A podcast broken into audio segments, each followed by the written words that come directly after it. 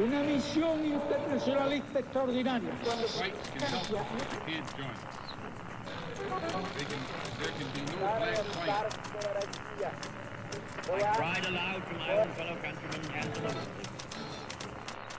Sua rádio da história.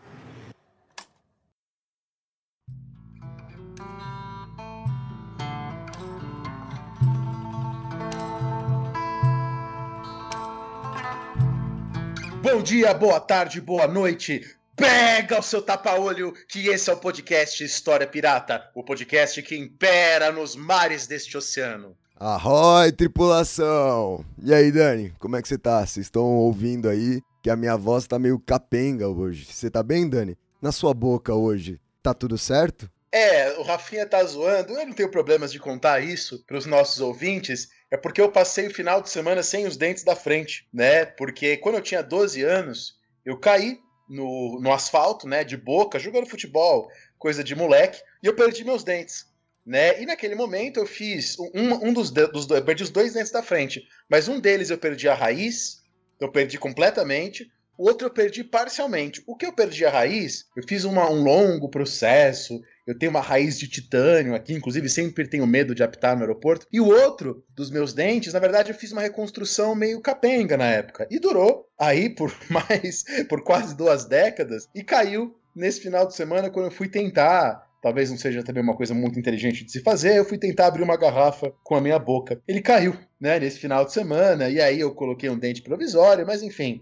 É, eu tenho o privilégio, né, de poder ir lá no dentista, fazer as coisas. Tem uma, uma matéria muito legal, se não me engano, é do jornal Nexo, que diz que a desigualdade no Brasil ela pode ser medida pela quantidade de dentes na boca. Né? Adorei essa matéria e eu acho que é até uma recomendação aí para o ouvinte. Mas bom, hoje a nossa convidada é uma convidada muito especial. A gente se conheceu nos eventos de história da Associação Nacional dos Professores de História, da AMPU, e ela trabalha com um tema que os nossos ouvintes querem saber muito e que eu mesmo quero saber muito, que é o tema do decolonialismo, da decolonialidade, do feminismo negro, e ela relaciona isso com cinema, com cinema novo. Ela tá agora, vai defender o doutorado agora nas próximas semanas sobre isso, é professora aqui do CEAN, né, na UNB, e ela vai falar um pouco com a gente. Dá um oi pra galera aí, Renata.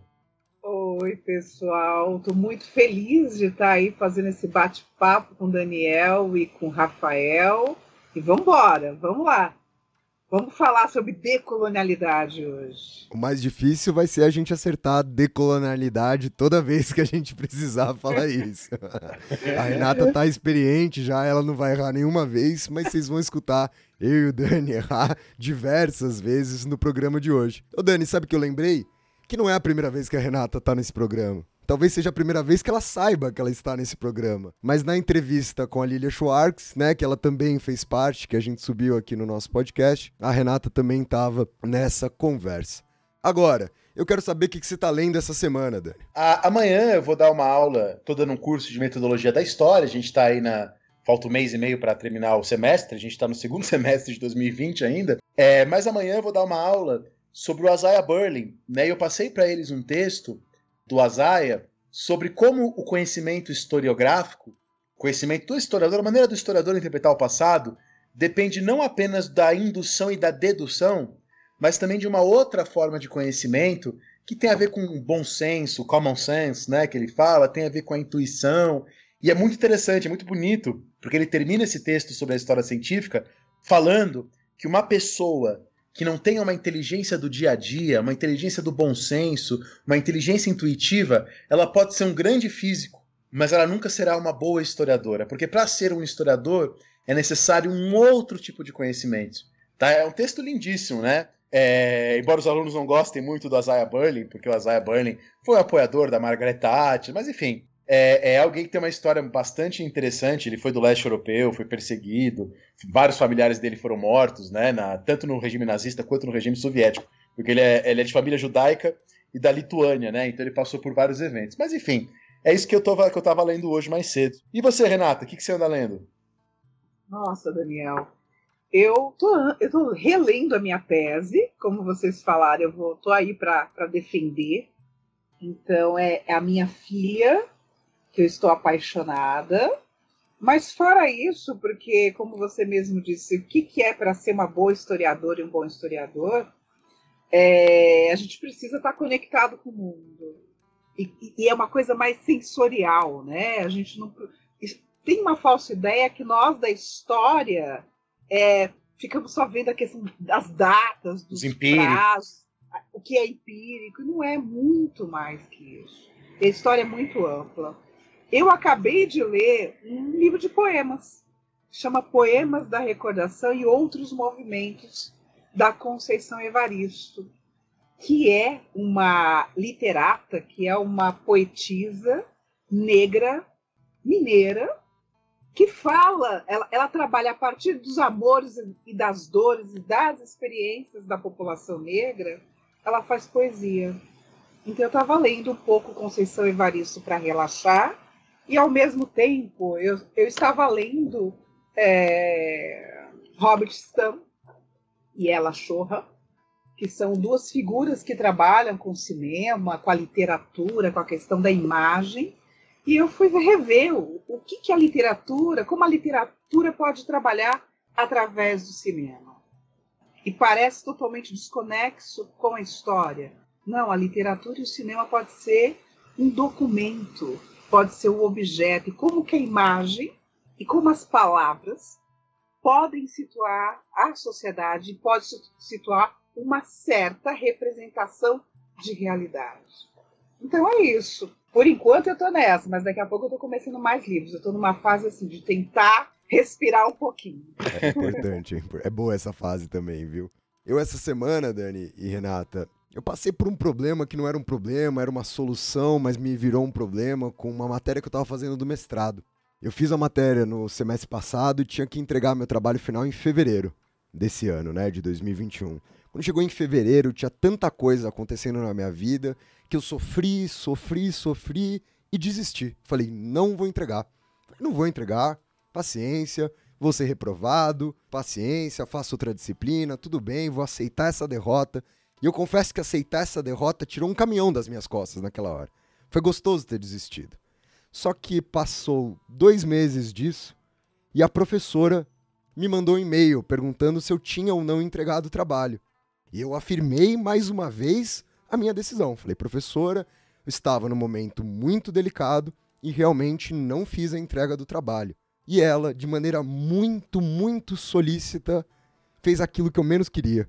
Me ofereceu para entregar o trabalho, mesmo atrasado. E eu não pude negar, então eu tive que passar a última semana fazendo o trabalho. Mas li um livro muito bom para esse trabalho, que é um livro do Leonardo Marx, é, chama The United States and the Transatlantic Slave Trade to the Americas. Leonardo Marx aqui do Brasil, mas essa é a pesquisa de doutorado dele que ele fez é, na Emory University com a orientação do David Eltz. E é, é um trabalho muito bom, assim. Ele faz uma... Ele repensa o papel dos Estados Unidos no tráfico atlântico de escravizados, principalmente após a proibição. O recorte vai de 1776 até o final da Guerra Civil, mas ele repensa o papel dos Estados Unidos, apresentando como os Estados Unidos fizeram parte do tráfico atlântico de escravizados, por meio de navios de outras bandeiras, fabricando navios. Parece que os Estados Unidos exercem um papel essencial na fabricação e venda de navios que vão participar do comércio de escravizados. Foi uma, foi uma ótima leitura. E antes da gente começar o nosso programa de hoje, eu gostaria de lembrar vocês do financiamento para esse podcast se manter sempre no mar lá no nosso PicPay. Lembrem-se vocês que é só você ou procurar aí na internet mesmo, PicPay barra História Pirata, tudo junto, ou procurar no aplicativo do celular, no arroba História Pirata, lá no PicPay, que você encontra vários planos de assinatura. E se você assinar nessa semana, eu vou oferecer um bônus.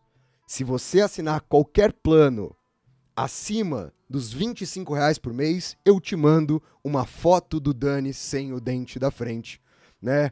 Como uma contrapartida que é muito efetiva pela ajuda que você está dando para esse programa. Pode me cobrar que se eu confiro o seu nome, se for mais que 25 reais, você ganha uma foto do Dani sem o dente da frente. Oi, tem uma carta muito legal aqui de um ouvinte, é, um ouvinte chamado Pedro Bial, enviou uma carta aqui e eu vou ler aqui para você, Rafinha.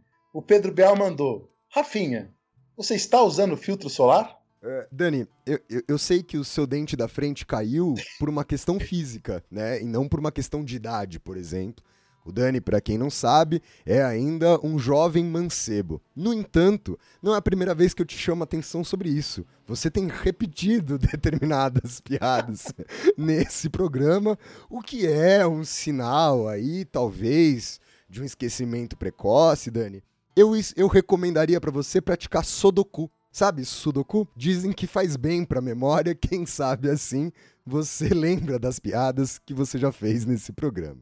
Bom, no nosso programa de hoje nós falaremos sobre a decolonialidade, sobre interseccionalidade, sobre feminismo negro e sobre essas questões dentro do cinema.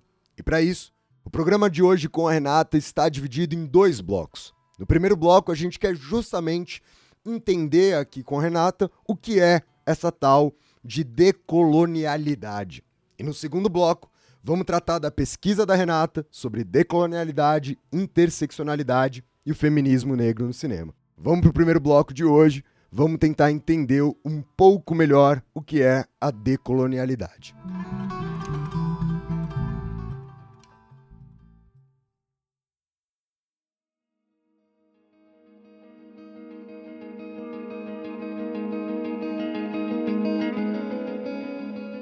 Bom, Renata, e eu queria começar então esse programa é, te perguntando um pouco sobre esse tema da decolonialidade, do decolonialismo, porque a gente estava até conversando isso aqui antes de começar a gravação. É um tema que de fato confunde muito.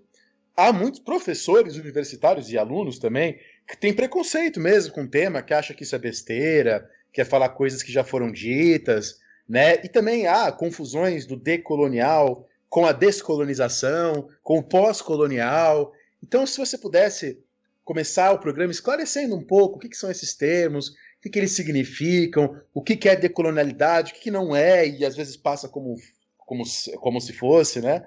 E coisas assim. Bom, é, não é a primeira coisa que eu preciso dizer para vocês que essa forma de desacreditar esse tipo de conceito de colocar como algo menor, como você mesmo falou, não é por acaso. Por que não é por acaso? Porque o, o termo decolonial, o termo descolonial ou pós-colonial são termos que foram construídos, são conceitos que foram construídos é, no tempo, durante um determinado momento, e, na verdade, são termos criados e pensados para é, desnaturalizar o que foi naturalizado o tempo todo.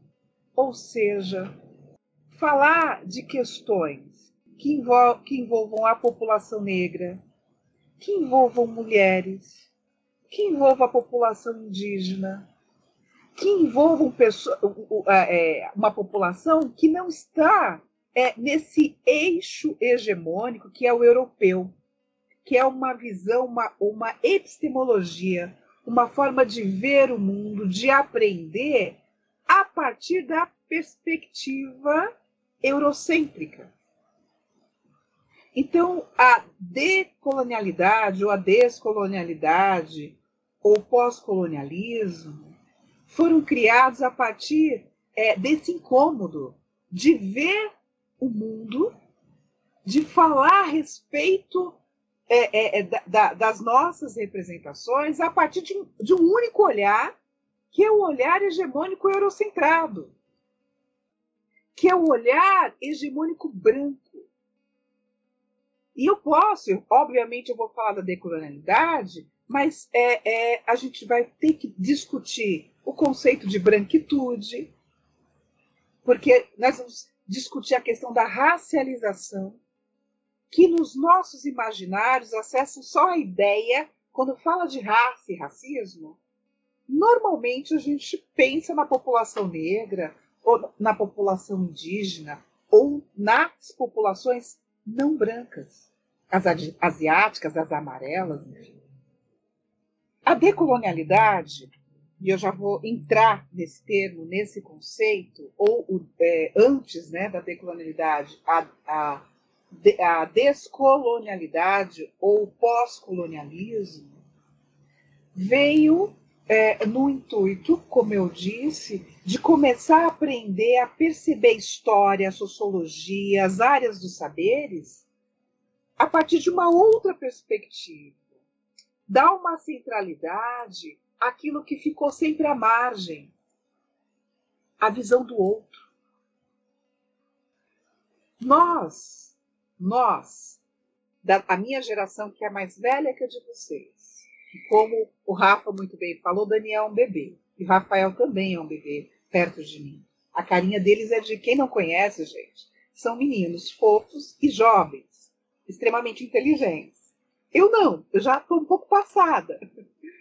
E o que, que acontece? Mesmo assim, com essa diferença geracional, eu tenho certeza que tanto eu, Renata Mello, como Daniel, como Rafael, eles foram forjados na sua formação intelectual a partir de uma perspectiva eurocêntrica. Mesmo que eles não percebam que no início da nossa formação a gente não tem essa, essa, essa percepção.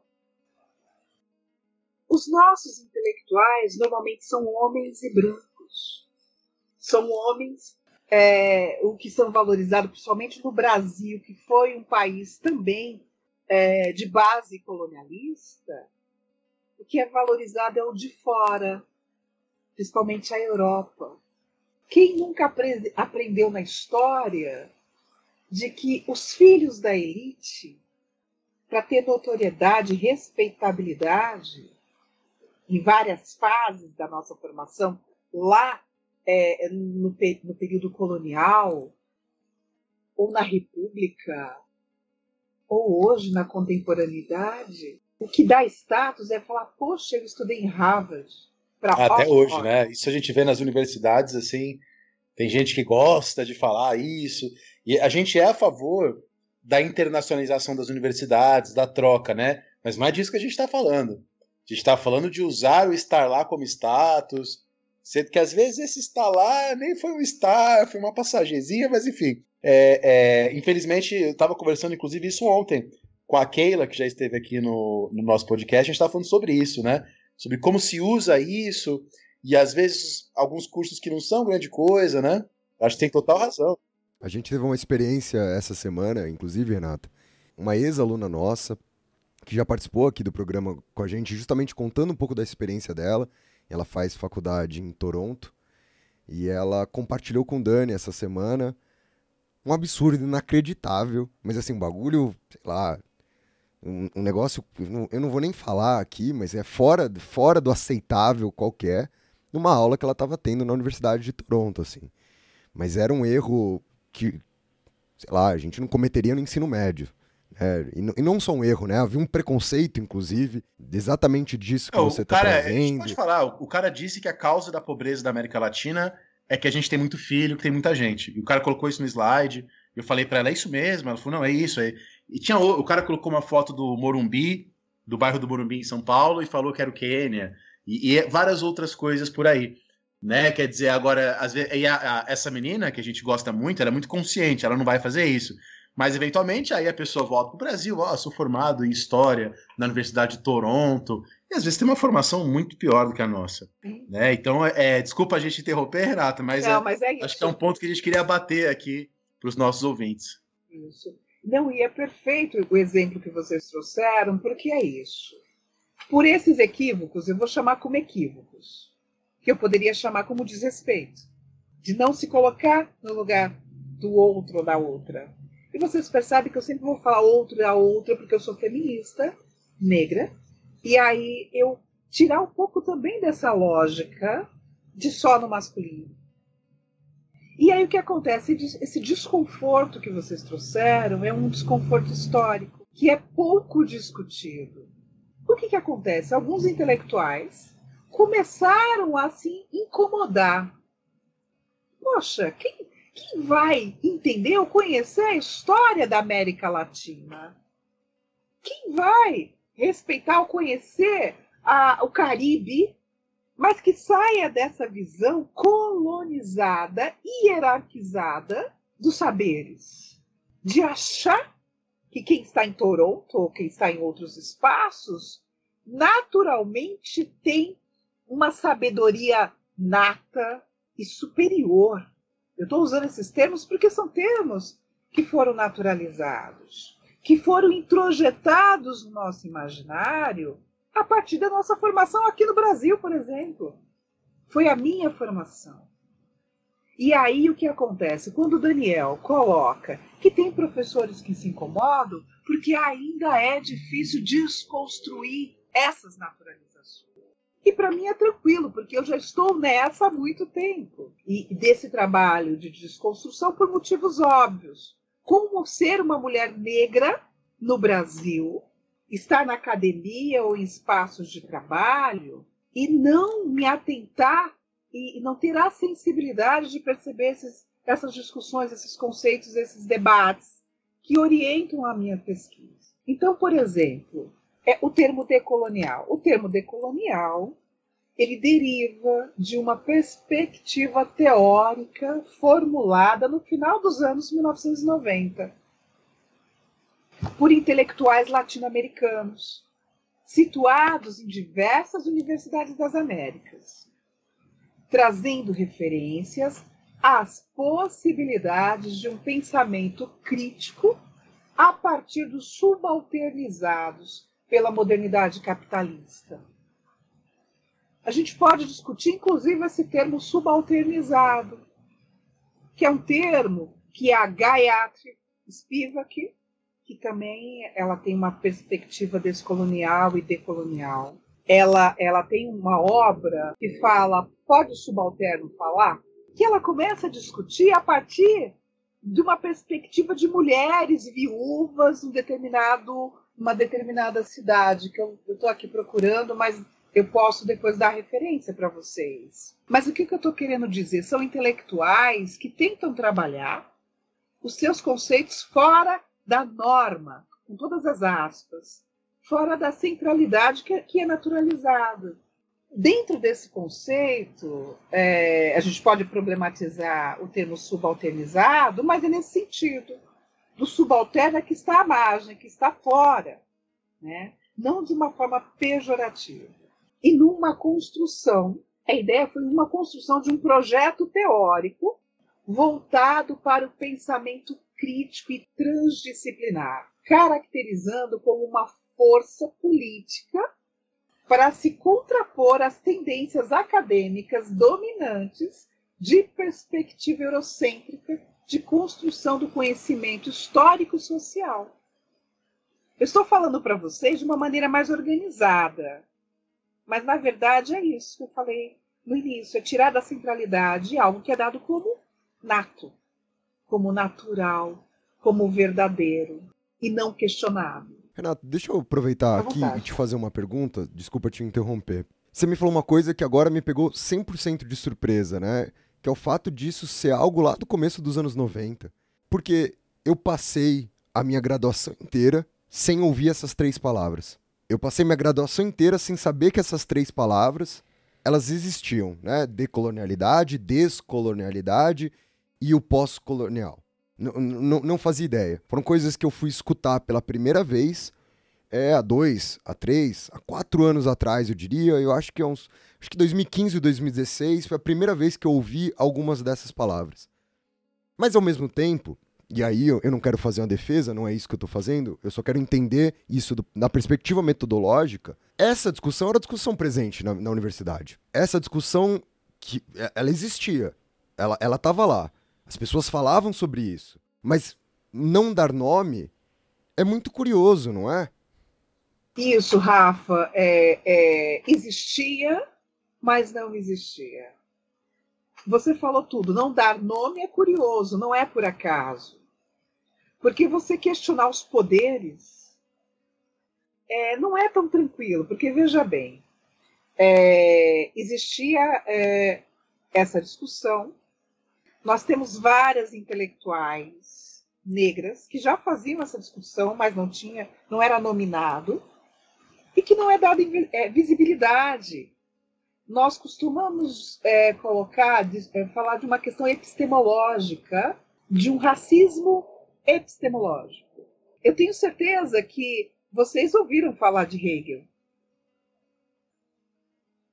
Vocês ouviram falar de teóricos norte-americanos e, e, e europeus. No masculino mesmo, de maneira propositada. Mas é, teóricas como Lélia Gonzalez no Brasil, que já fazia essa discussão. Abdias do Nascimento, que já fazia essa discussão no Brasil.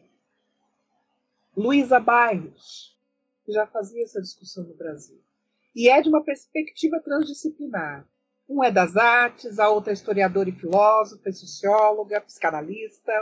Eu, eu estou falando de intelectuais negros que, na nossa formação, e vocês sabem disso, eles são pouco utilizados, porque normalmente a história do Brasil ou a população negra ela é representada a partir da escravidão. A partir da escravidão. E é pouco hoje, em pleno século XXI, 2021, no meio da pandemia, e aí eu vou dividir com vocês. É, eu tenho uma grande amiga da história da PUC São Paulo, porque eu venho da PUC São Paulo, ela ela tava, me, me ligou para falar de conceitos que ela não domina também, porque, como vocês colocaram, é pouco falado. Eu tive a sorte da minha graduação eu ter, eu ter um, um, grupo muito, é, muito heterogêneo e que a questão racial e essas questões dos feminismos, naquela época da graduação, também na década de 90, a gente também estava começando a discutir. E eu entrei mais velha na universidade. Então, eu trouxe um pouco das minhas vivências pessoais para pensar dentro da universidade. E na época não tinha cotas nas universidades. Então, esses debates, eu tive sorte de ter professoras e professores que estavam lá aprendendo e querendo entender. Mas, como é, é, é, é, é normal, é natural, inclusive hoje, para os meus alunos e alunas da UNB, de falarem, professor, eu nunca ouvi nos meus cursos, porque eu dou um curso que é transdisciplinar. Tem a filosofia, tem a sociologia, tem a história, tem a medicina, engenharia, as engenharias, serviço social. Nós temos outros professores e professoras que estão na universidade, mas que foram forjados nessa visão colonialista. Fora os núcleos específicos, como os NEABs, que são é os núcleos de estudos afro-brasileiros, que trabalham, que têm por obrigação trabalhar com essas temáticas. Mas nem todo mundo, inclusive, consegue. Aí a gente entra também numa discussão da decolonialidade e da interseccionalidade, que é a, a não opressão das dores, a não a não hierarquização do que nos exclui, como racismo, como sexismo, como machismo, como a homofobia, as LGBTQ+. Nem todo mundo consegue, e tem essa confusão que nós estamos vivendo atualmente, essa discussão maluca de ideologia de gênero, que é descolar, descolar dos conceitos. O que é ideologia de gênero? O que é gênero? Gênero não é binário, a visão binária da década de 70. Homem e mulher. Entre homem e mulher tem muita coisa aqui no meio. E a questão da sexualidade vai muito além disso. Enfim, e vai muito além de um caráter é, religioso, por exemplo. É, não sei se eu consegui responder, mas, é, é Rafa, é, essa discussão da decolonialidade ela nos aponta a necessidade de construção de um novo olhar para pensar outros contextos de sociedade. Perceber que há outras formas de organização social, outras formas possíveis que dá para a gente. Eu, Renata Mello, de São Paulo, mais velha que vocês, negra, eu posso me relacionar muito bem com vocês, homens brancos, mais jovens, que por acaso pode fazer uma, uma discussão e pesquisas numa perspectiva anglófona. Não tem problema nenhum. Só que o que, o que a decolonialidade traz é porque historicamente foi hierarquizado os saberes. Eu não posso dizer que o meu conhecimento é melhor ou superior ao de vocês. O legal é essa troca, né? Eu acho que é uma complementação. E eu queria citar que os principais intelectuais decoloniais, para quem não conhece, seria, talvez, para pesquisa, pesquisas futuras, seria o filósofo é, argentino Henrique Dussel, o sociólogo peruano Aníbal Quijano, o semiólogo e teórico cultural argentino e norte-americano Walter Mignolo, o sociólogo porto-riquenho Ramon Grossfogel, a linguista norte-americana radicada no Equador Catherine Walsh, o antropólogo colombiano Arthur Escobar e Maria Lugones. Posso é, colocar Luísa Bairros, Lélia Gonzalez e tantos outros que não foram nominados no Brasil. Ou tantas novas intelectuais na, no próprio departamento de História da UNB eu tenho a minha orientadora, não tem como não falar dela, que é a Suzane Rodrigues Oliveira, que é minha amiga. Porque eu quero muito trazer para cá, porque ela, ela discute mulheres incas. Isso. Eu queria muito fazer um programa sobre isso, quero, sabe, preciso chamar ela esse ano ainda. Não, e, e, e assim, é essa troca. Ela discute mulheres incas, que ela até nominou na tese dela a história do possível. E eu discuto as representações e subjetividades de mulheres negras no cinema a partir de obras de Jorge Amado que foram adaptadas pelo cinema de Nelson Pereira dos Santos. Intelectuais brancos, homens brasileiros. Então, como fazer essa discussão encaixar essa questão da decolonialidade e a interseccionalidade em temas que são corriqueiros, do nosso cotidiano, do nosso dia a dia? Então, voltando no, no ponto inicial que o Daniel colocou, que muita gente tem acha que é bobagem, que é uma invenção, não. Quem pensa dessa forma porque desconhece. Quem pensa dessa forma ainda precisa descolonizar o pensamento. E o Renata, oh, desculpa. É, uma, um colega uma vez ele fez uma distinção entre decolonial e pós-colonial eu queria te perguntar até se essa distinção está correta ou está parcialmente correta. Ele falou que o pós-colonial, no intuito de descolonizar, ainda se utiliza de categorias europeias, nem que seja para se libertar da dominação europeia. Seria o caso, por exemplo, de usar o marxismo no intuito de descolonizar. Ao passo que o decolonial, também no intuito de descolonizar, procura outras categorias que não essas categorias europeias no alto entendimento, entendimento do mundo. Seria mais ou menos isso? Você acha ou não? Perfeito, é isso mesmo. Porque como todo conceito, ele, ele precisa ser desnaturalizado. Então, os pós-coloniais e os descoloniais é, ainda se apoiam em conceitos é, eurocêntricos ou de pensadores que bebiam nessa fonte eurocentrada.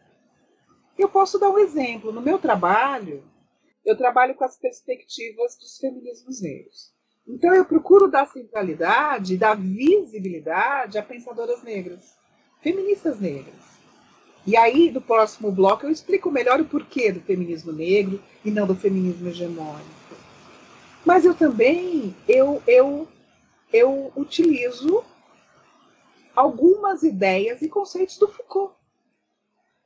No meu trabalho, eu falo, eu trabalho, eu, eu apresento essas diferenças, mas eu não jogo fora tudo, jogo fora porque não serve. Não, Foucault, quando fala de poder, ele ajudou as feministas brancas hegemônicas a discutir de que forma esse poder ele está é, introjetado, ele é forjado numa, numa, em relações baseadas no sexismo e no machismo, numa disputa de poder. Porém, essas mesmas feministas brancas quando elas começam, e no começo, isso na década de 70, estou simplificando, né? Porque os feminismos são, são vistos como várias ondas, que são várias atualizações. Hoje, é, abril de 2021. Hoje nós estamos discutindo a decolonialidade e tem alguns pressupostos que para nós, no meio de uma pandemia, faz sentido. Daqui 10 anos, daqui 20 anos. Possivelmente o Rafael com a pesquisa dele, o Daniel, que tá, vai dar continuidade com outras pesquisas e outras perspectivas, vai perceber que a decolonialidade, os feminismos negros e, e o que aparecer vai fazer mais sentido para analisar melhor uma sociedade, tanto a sociedade do passado como o presente. Porque a história também tem a história do presente. Dentro da história, nós sabemos que tem várias vertentes. Não tem verdades absolutas. Não existe. E a decolonialidade entra nessa perspectiva. Eu falei de vários pensadores e pensadoras, mas eles têm peculiaridades. O Aníbal Quirrano, por exemplo, algumas feministas, inclusive decoloniais, têm críticas ao Aníbal Quirrano, por conta dele não perceber o, o que o feminismo ou a centralidade é, da questão do sexismo incide na análise dele. Mas não foi a perspectiva de trabalho da Aníbal Quirrano. Não foi. A Maria Lugones, ela traz muito de como a desumanização de homens e mulheres negras ou indígenas ligados à natureza justifica situações de opressão ou justificaram na história nessa desconstrução colonialista. Ah, os europeus vieram para a América para civilizar. O que é civilização? Ensinar ou aprender? É a mesma coisa de uma relação é, interpessoal, né? Eu achar que eu sou melhor que vocês impor a minha maneira, a gente troca. Acho que dá para trocar. Mas achar que há essa forma de superioridade, reproduzir as opressões, que o Foucault discutiu muito nas obras dele, é, no caráter de poder da sexualidade, das prisões, trouxe um outro, ele deu uma chacoalhada na forma de ver o mundo. Mas as críticas que faz a Foucault, por exemplo, não estava no norte dele se aprofundar nas questões raciais. Não estava. Está na, na, minha perspectiva, no meu trabalho. Eu não tenho como me furtar. E a mesma ideia de um cientificismo que foi que era muito forte no século XIX e ainda há resquícios no século XX e no século XXI, de que para você fazer bem o trabalho como pesquisador ou pesquisadora, você tem que estar distante do objeto. Será? Eu não vou cometer um anacronismo, eu não vou cometer um essencialismo.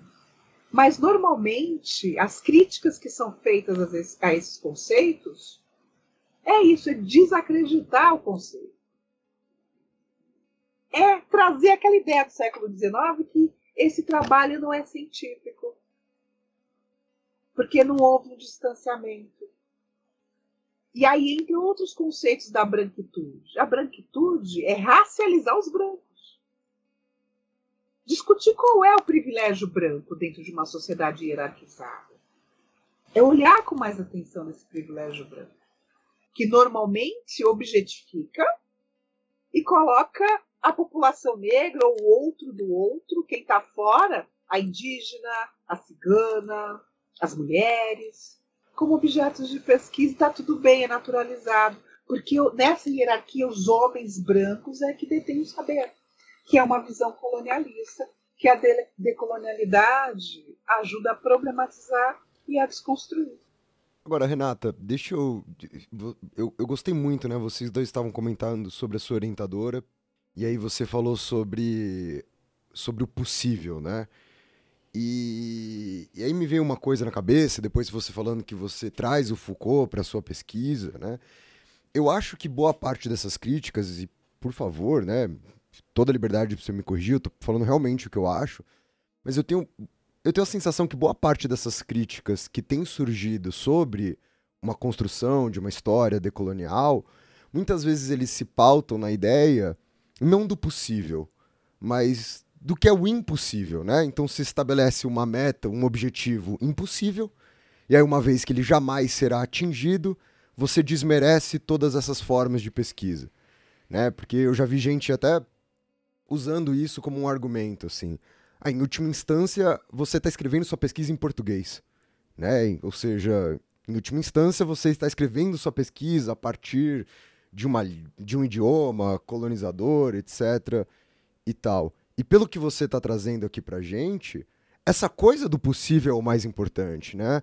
Essa coisa do esforço é mais importante. Isso. Eu trabalho muito com a minha pesquisa com a ideia de alteridade. E quando a gente trabalha com alteridade, essa é uma questão central. Não, não há nunca uma perspectiva que eu vou conseguir deixar de ser eu e ser o outro. Né? É óbvio que não. Me parece natural da própria questão metodológica que isso não vai ser atingido. Mas a, compreender essa o esforço, né? Eu, eu gosto muito de pensar nessa ideia do esforço, do quanto eu me estico, do quanto eu tento me despir de mim dentro desse processo, dentro do meu objeto. E eu, eu gostei muito do que você falou, e a gente a gente repete isso muito aqui no História Pirata. Às vezes as pessoas acham que tudo tem que ser sobre tudo. Né? E a gente adora repetir isso, assim, nem tudo é sobre tudo, né? Às vezes a gente só tá falando de uma coisa e não vai dar conta das outras. Isso, Tudo bem, não tem como, faz é parte. impossível. É. É, exatamente. Então, é legal isso que você tá falando, né? Porque é o esforço que me parece mais importante do que uma abstenção total, completa, absoluta de qualquer coisa que seja colonizadora, porque ela é impossível, né? Porque ela aconteceu, ela está aí, ela tá dentro de nós, está na nossa formação, está no nosso idioma, está nesses aspectos.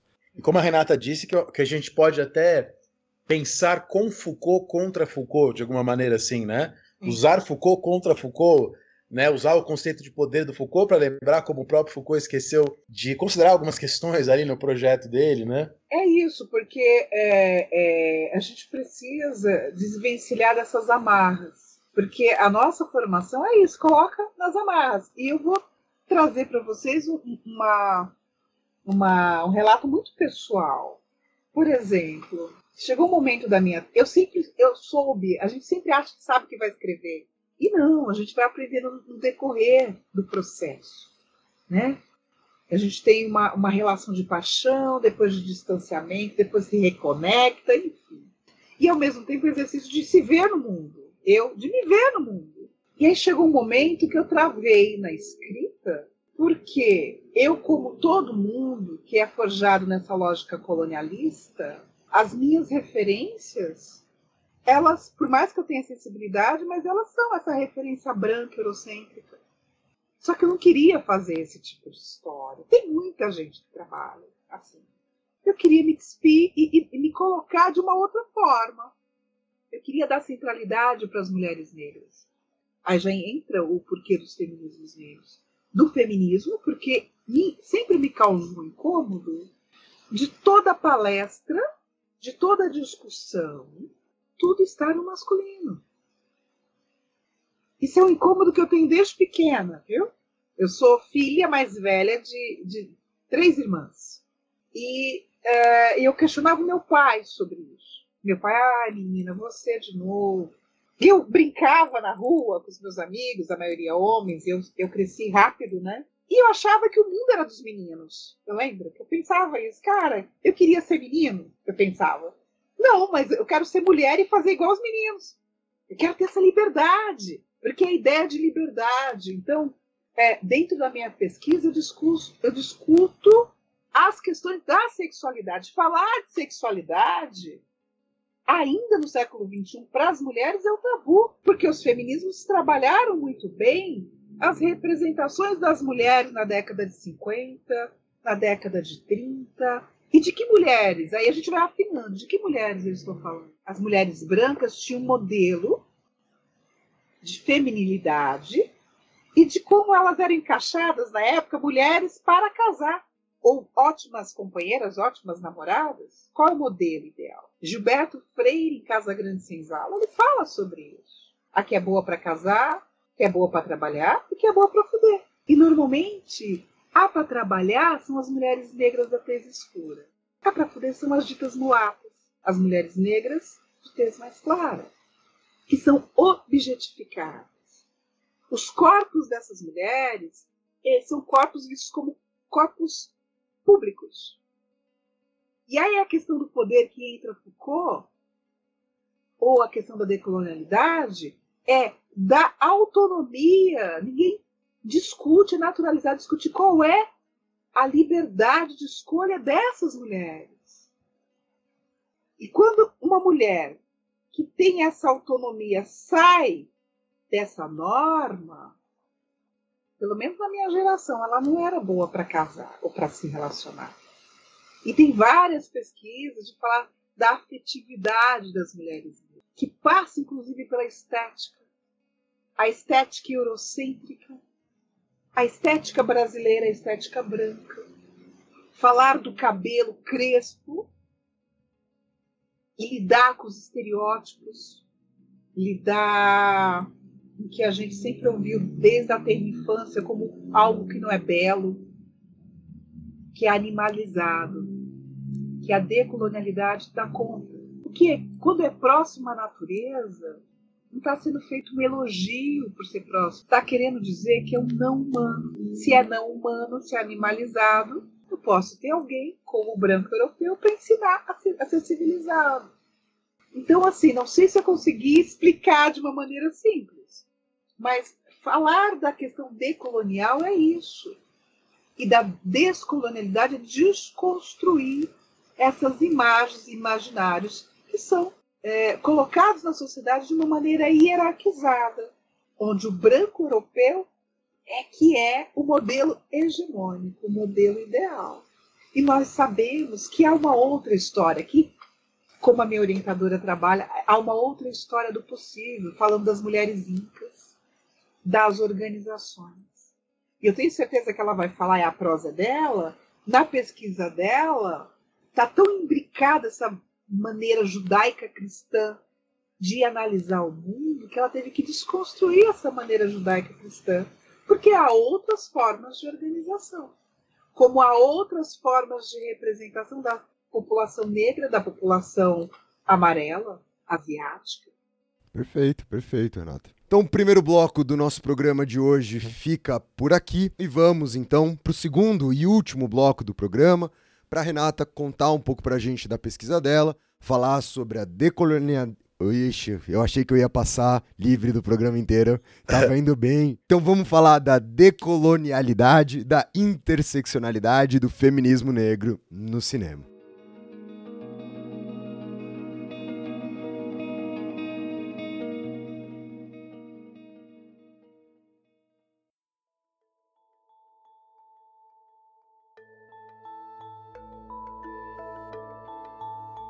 Que é justamente a pesquisa, né, que a Renata vem desenvolvendo agora, né, Coutinho, Nelson Pereira dos Santos, que é um assunto super legal.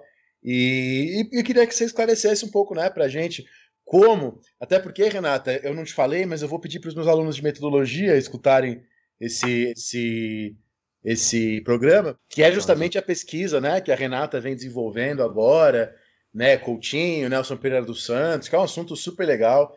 E, e eu queria que você esclarecesse um pouco, né, pra gente como, até porque, Renata, eu não te falei, mas eu vou pedir para os meus alunos de metodologia escutarem esse programa, e eu vou até falar para eles, né, pensando a decolonialidade, a interseccionalidade, o feminismo negro como método, né, método vem do grego, que significa caminho, né, como caminhos para compreender a, a, o cinema novo, né, um tema clássico aí da nossa cultura, né? Exatamente, Daniel. E assim, é, eu trabalhei no cinema novo na minha, no meu mestrado. Eu trabalhei a representação das mulheres negras em Rio 40 Graus, de Nelson Pereira dos Santos. É um filme de 1955. E por que Rio 40 Graus? Porque Rio 40 Graus foi considerado precursor do cinema novo no Brasil. Nelson Pereira dos Santos inovou. E eu queria, e teve vários trabalhos e várias pesquisas que falavam e discutiam sobre essa obra. Normalmente Rio 40 Graus e Rio Zona Norte, que é o segundo filme. Um foi de 1955 e Rio Zona Norte foi em 1957. E a ideia do Nelson Pereira dos Santos, na época, era fazer uma trilogia. Rio Zona Norte, é, Rio é, 40 graus, Rio Zona Norte e Rio Zona Sul. Só que, infelizmente, Zona Sul não saiu da ideia do projeto, né? Por motivos óbvios, financeiros, enfim. E essa é uma outra prosa. Mas esse trabalho com cinema, eu sempre fui apaixonado pelo cinema e sempre fui apaixonada pela história e pela literatura. E eu pensei, poxa, como eu vou discutir temas sensíveis, como vocês perceberam, né? Essas representações de uma população que sempre é vista à margem, que é invisibilizada, como que eu vou discutir de uma maneira prazerosa? Porque eu acho importante estudar com prazer, ler com prazer, discutir temas sensíveis e difíceis com prazer. E eu adoro trabalhar o cinema por conta disso, em sala de aula, com os meus alunos e alunas, dar exemplos de, de questões que, ainda mais nesse momento que nós estamos vivendo de pandemia, são problemas de adoecimento mental para a maioria. A gente fica tentando entender como que vai ser o futuro, como a gente vai lidar com os nossos projetos e como manter a sanidade mental e a pesquisa. Como sobreviver nessa situação? Então parece que eu estava adivinhando, porque no mestrado eu fiz esse trabalho, que originou inclusive do meu livro, que eu publiquei em 2020, que é resultado desse trabalho. E eu trabalho com algumas categorias que, uh, que são categorias normalmente hierarquizadas ou são colocadas como naturais em relação às mulheres negras, como, por exemplo, as, as trabalhadoras domésticas, as ditas mulatas, as prostitutas. Eu não entrei, é, eu não falei nesse trabalho, eu, eu coloco que o senso comum no cinema são essas imagens de controle das mulheres negras. Quando se fala dos homens negros, dos homens negros que normalmente são vistos como malandros, bêbados, ou jogador de futebol, ou sambista. E eu estou falando de imaginário construído antes, bem anterior à década de 50, mas foi muito forte na década de 50. E o Nelson Pereira dos Santos ele faz um trabalho belíssimo porque a ideia dele é dar centralidade à população negra, porque o cinema nacional, como a Chanchada, como outros cinemas e movimentos cinematográficos no Brasil, era colocar a população negra nesses lugares que eu acabei de citar, nesses estereótipos. Veja bem, o que a gente pode entender, aprender com isso? A partir do momento que as imagens se repetem. Lembrando que a questão educacional no Brasil, na época, ela era. Era, era não era para toda a sociedade. A educação era para uma elite. Havia um projeto de modernidade, porém essa modernidade era para uma elite branca brasileira. Porque tem vários projetos, vários processos que eu posso citar, vários autores, o, o historiador Jerry Dávila, por exemplo, em, no livro Diploma da Brancura, ele conta a história da educação a partir do Rio de Janeiro, que era então capital federal, de como a população negra e a maioria da educação no Brasil era composta por homens negros. Eram professores, eram homens negros. E muitas mulheres negras também tinham um papel muito importante na educação. Só que a partir do, do projeto educacional da época, essas figuras foram colocadas à margem, porque elas não faziam parte desse processo de modernidade nacional. E aí foi criando cursos e mecanismos, não é, mecanismos jurídicos ou mecanismos explícitos como os norte-americanos ou na África do Sul de exclusão racial. Não. Foi um racismo à brasileira que excluía sem, o, sem mostrar que excluía. E tem várias pesquisas de vários historiadores que mostram literatos como José de Alencar ou Aloísio de Azevedo, que trabalhava com essa forma, que as suas personagens negras e ditas mulatas, que é um termo pejorativo que eu não gosto, então eu falo com todas as aspas, é sempre nesse papel de subalternidade ou hipersexualidade, tirando o caráter humano, da humanidade.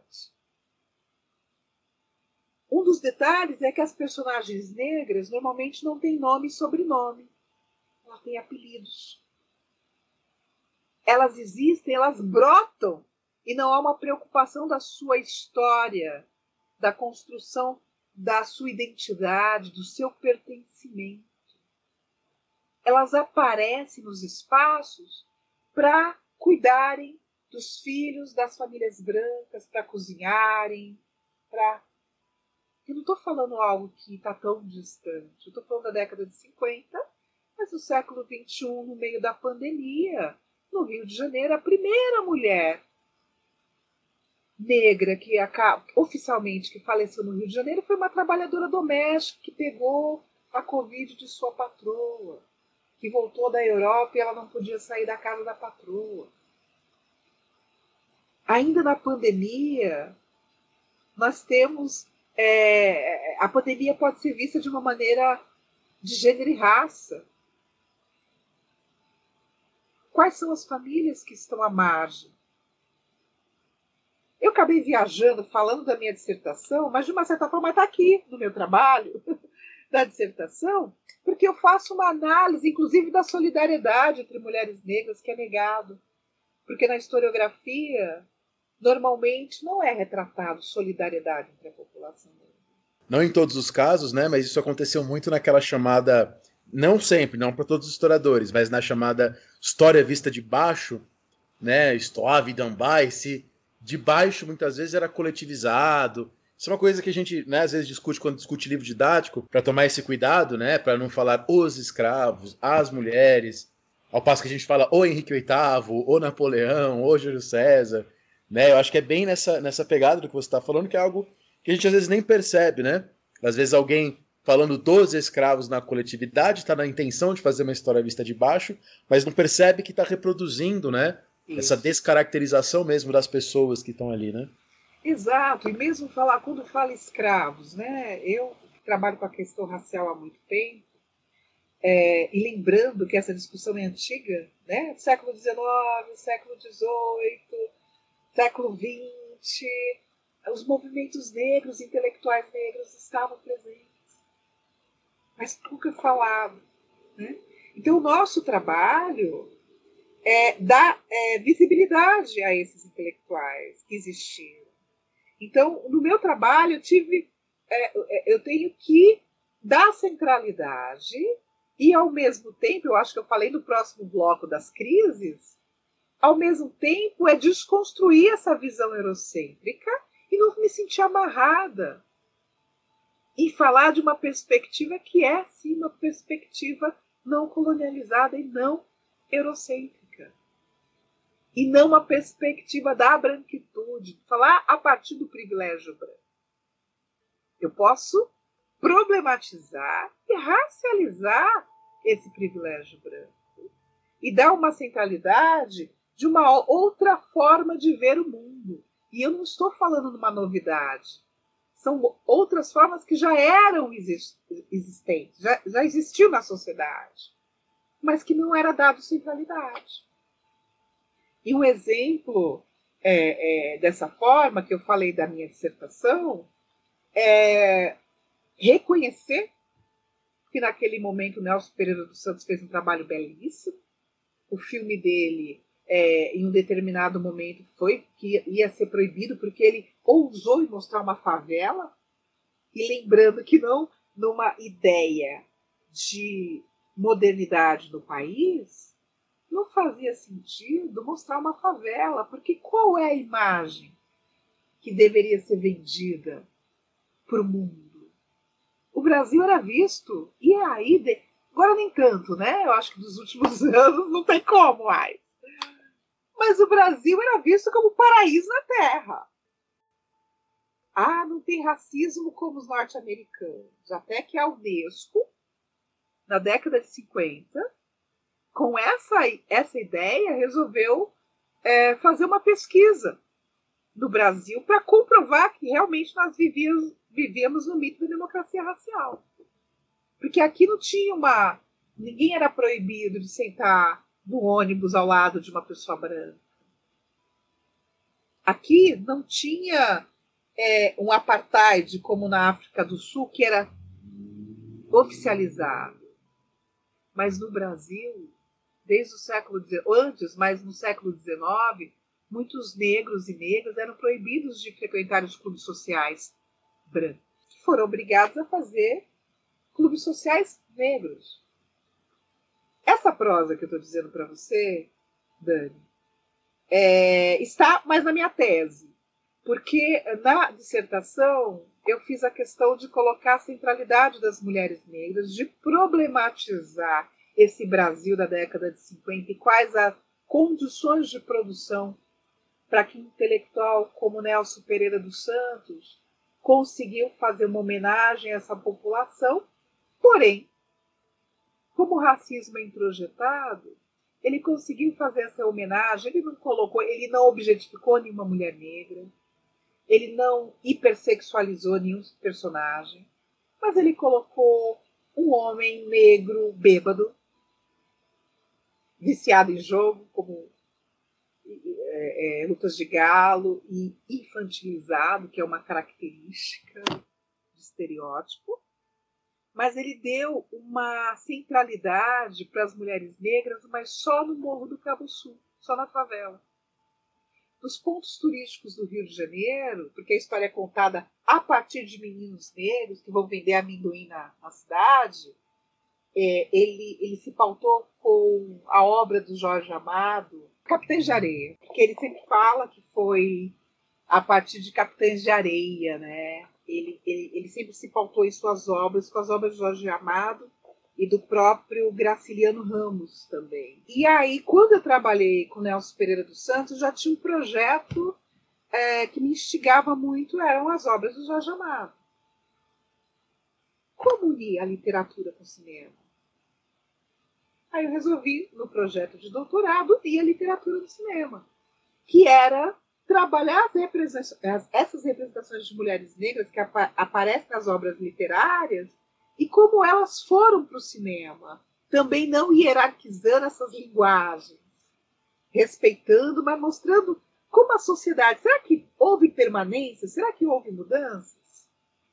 Sendo que o Nelson Pereira dos Santos, em relação ao Jorge Amado, era mais jovem, antenadíssimo e só que ao mesmo tempo ele também bebeu dessa fonte do mito da democracia racial.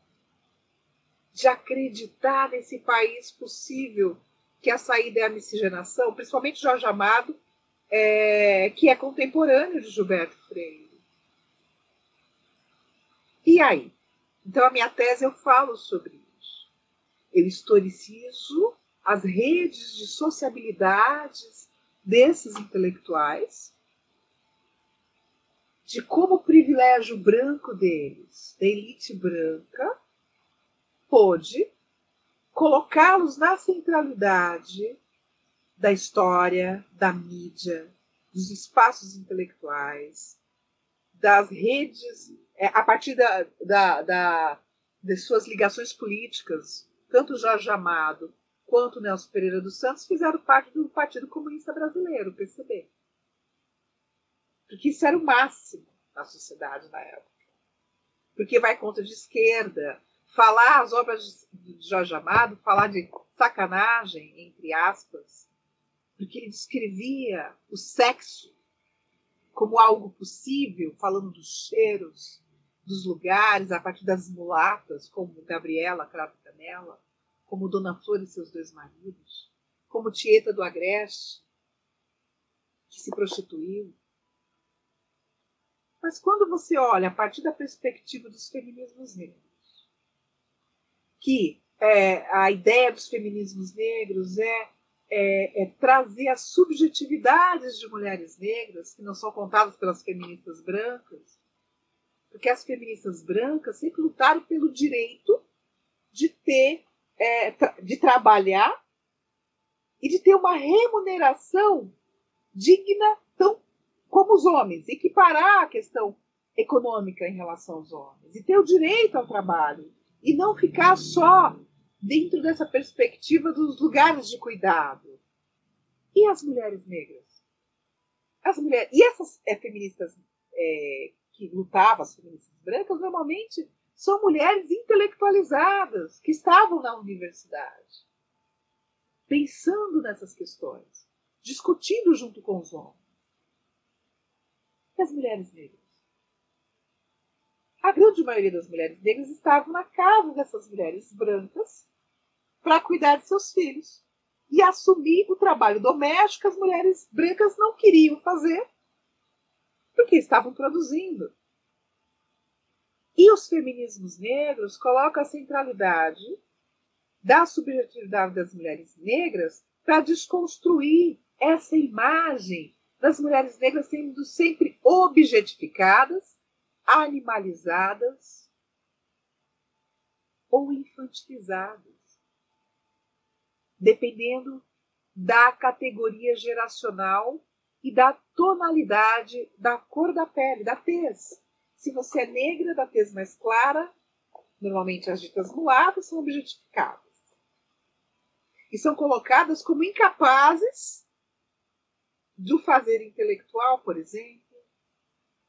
São incapazes de ter família, porque a negação histórica da família da população negra, primeiro com o argumento da, escra da escravização, e os termos, por exemplo, quando vê a população negra só a partir da escravidão, normalmente equivocadamente é usado como escravos, ao escravo negro, a escrava branca, mesmo quando é um trabalho sério e quer colocar de uma maneira respeitosa.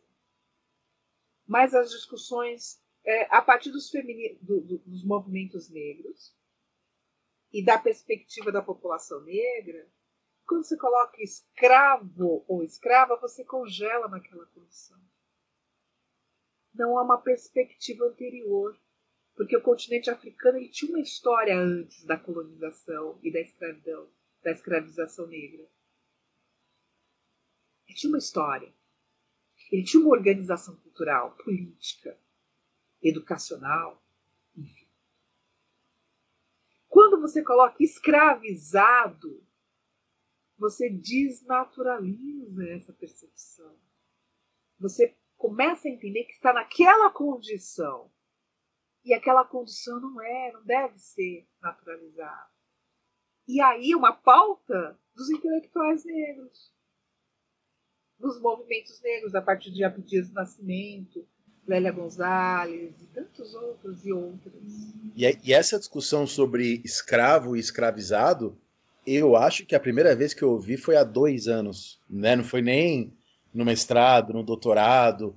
É, eu, durante todo o meu período como professor de escola, falei sempre escravo, né? nunca pensei nesse que isso é, mais, é engraçado. A gente pensa muito em desessencializar as coisas, desessencializar os termos.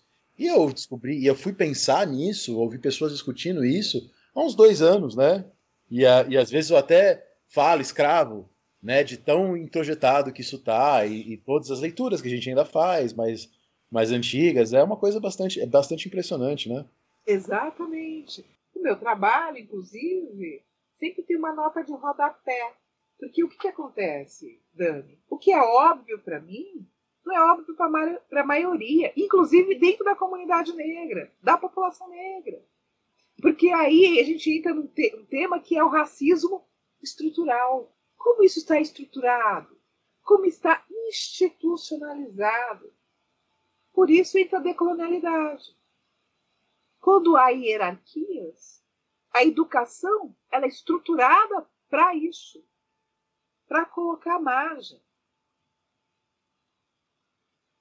E é, é, por isso que eu resolvi trabalhar na minha tese. Na minha tese eu faço essa discussão, eu falo do cinema, mas traz, eu problematizo essas questões com exemplos de outros filmes, de como foi forjada a história de Jorge Amado, o, por que, que ele foi considerado o pai da baianidade, que ele é o representante da baianidade.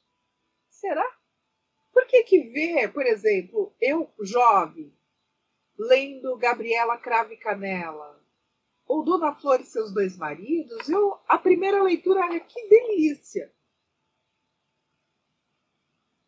Aí depois você começa a ver como a hierarquia, porque lembrando que ele é objeto do, do tempo dele, do momento dele, mas ele é vendido por vários trabalhos como o cara à frente do seu tempo.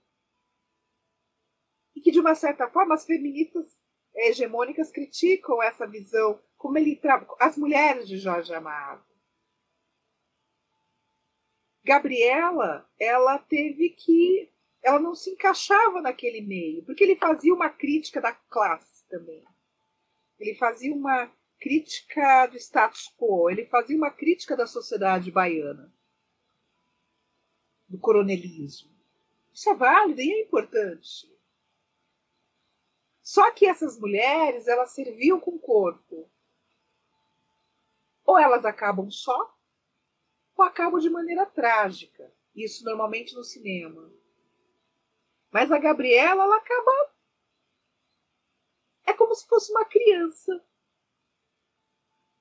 E nós sabemos que as mulheres negras são muito mais que isso. A questão da sexualidade das mulheres negras, os corpos das mulheres negras pertencem a elas.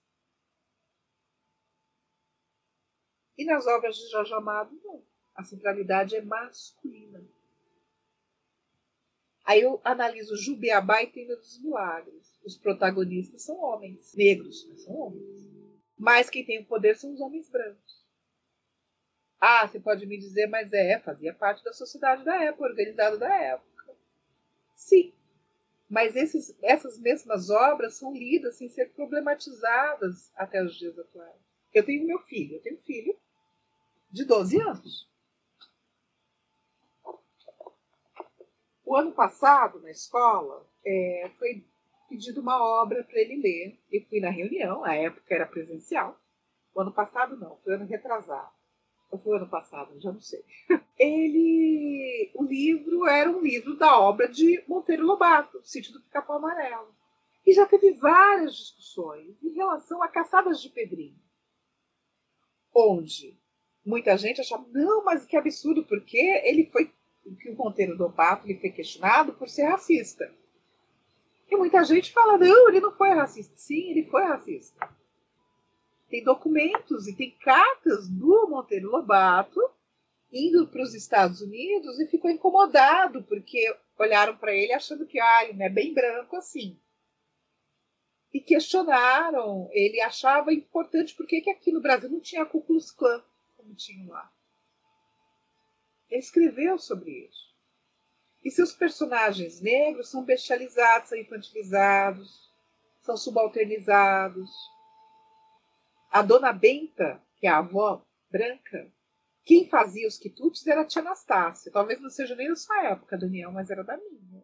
A tia Anastácia que fazia os quitutes. Mas quando sai o livro de receitas, é o livro de receitas da dona Benta. O Saci Pererê, que é uma lenda que foi inicialmente ela foi criada pelos indígenas, foi apropriado de uma forma que era um negrinho de uma perna só que fazia estripulias e ele era o cão de manga.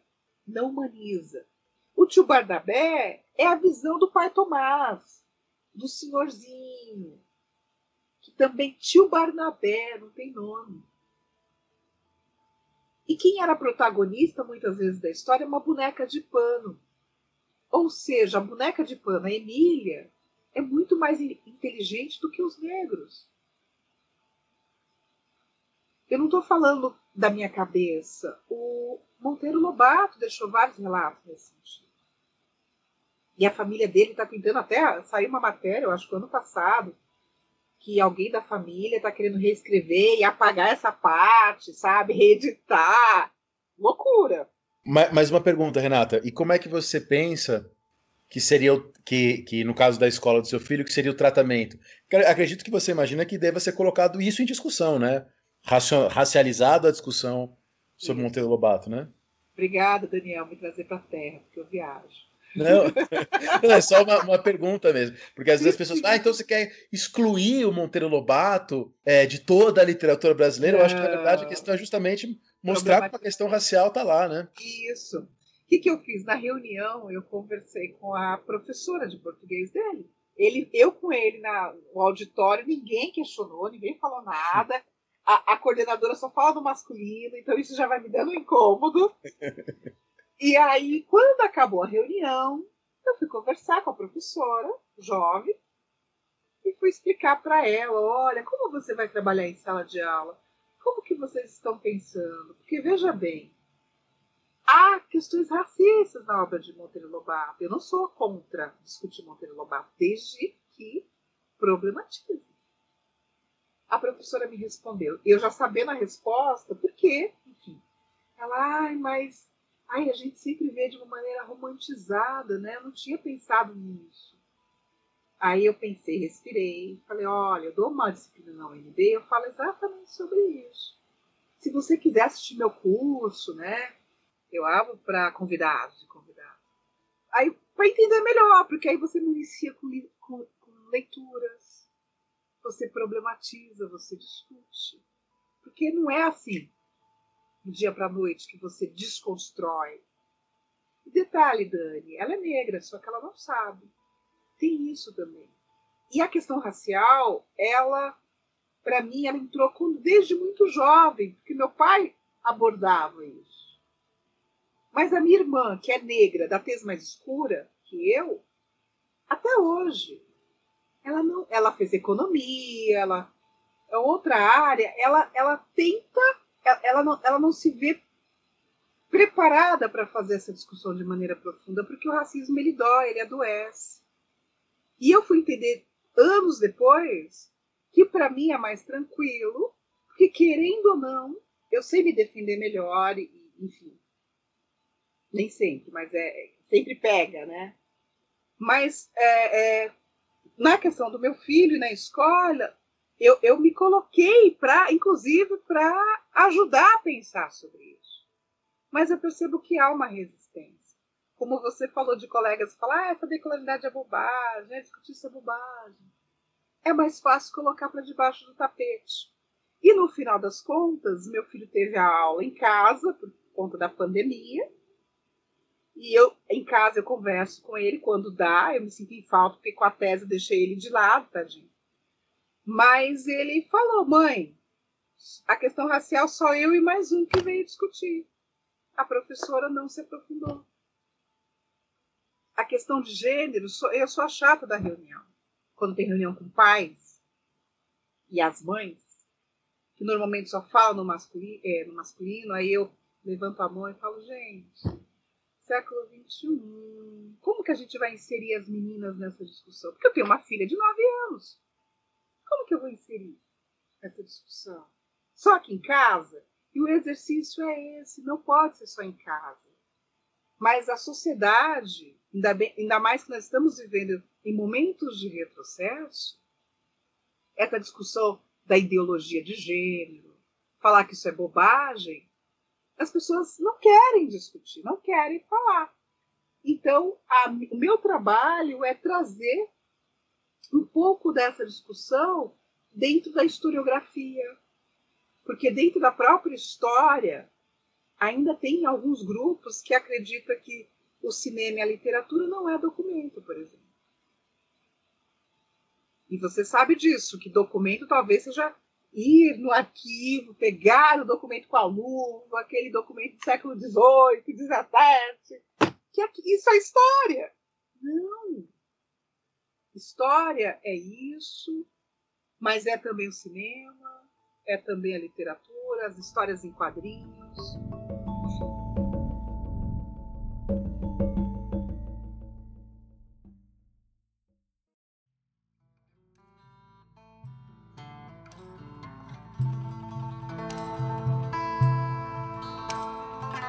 Ah, eu acho, eu acho que esse papo foi ótimo, assim, eu quero muito que, que a gente continue esse papo, né? Que a gente traga outras questões, né, Renata? Queria agradecer muito a sua presença. Inclusive, eu queria que você comentasse desse livro que você lançou há pouquíssimo tempo, né? A partir da sua dissertação, para quem tiver afim, falar o nome, a editora, para o pessoal poder encontrar, porque eu tenho certeza que uma, uma boa quantidade de pessoas vai querer comprar aqui depois da conversa. Legal, Dani. Olha, o título é Mulheres Negras em Rio 40 Graus, 1955, representações de Nelson Pereira dos Santos. Foi lançado pela editora Apres, está na Amazon. É, só colocar meu nome completo, que não é pequeno, né? É uhum. Renata Melo Barbosa do Nascimento. Aí eu, depois eu deixo a, a referência para você. E eu faço parte de um grupo também nos últimos meses eu estou quietinha porque eu tinha que terminar a tese.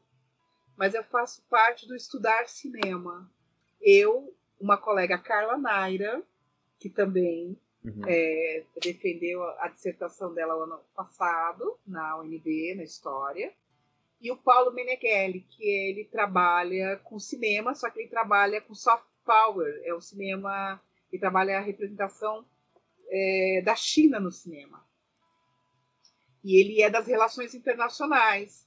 Então, a nossa ideia é fazer lives, discussões, cursos, debates como esse, para pensar um pouco essa lógica do mundo de várias perspectivas. Porque a Carla Naira ela trabalha com, com uma lógica é, mais convencional de análise fílmica, da perspectiva teórica, ela estuda o cinema mais hollywoodiano, enfim o Paulo, o cinema chinês, e eu, o cinema nacional, ou obras, inclusive também hollywoodianas, mas que coloca, que faz uma discussão das representações da população negra, das mulheres negras, ou que é o que eu trabalho que está na margem, uhum. o que é visto como outro, como que está fora.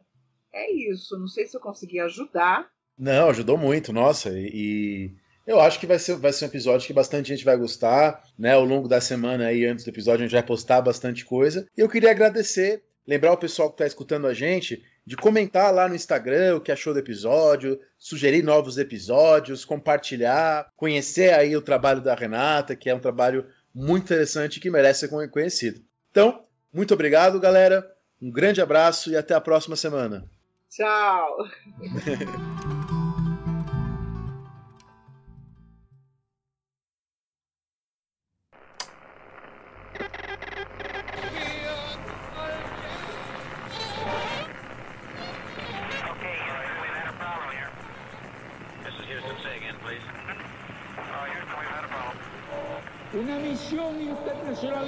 extraordinaria.